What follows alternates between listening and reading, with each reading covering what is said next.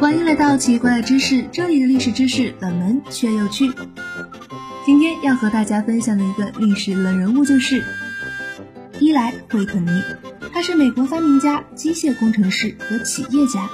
一七六五年十二月八日生于美国马萨诸塞州韦斯特伯罗。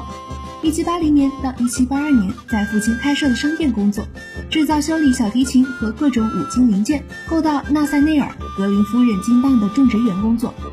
一七九三年，设计制造出轧棉机，一人操作机器每天可轧棉五十多磅。一七九四年，获压棉机美国专利，与人合伙开办压棉机制造厂，后因侵权事件及长期诉讼亏损倒闭。一七九八年，惠特尼接受美国政府制造十万支滑膛枪合同，在纽黑文附近开办专门的工厂，生产军火武器。一八二五年一月八日，惠特尼逝世，享年五十九岁。惠特尼是实行标准化生产的创始者，最初在制锁中采用标准化零件，保证零件可互换，后推广到机械生产中。由于实现产品标准化，大大提高了生产效率，方便了产品在使用过程中的维修，是工业走向成批生产的重要一步。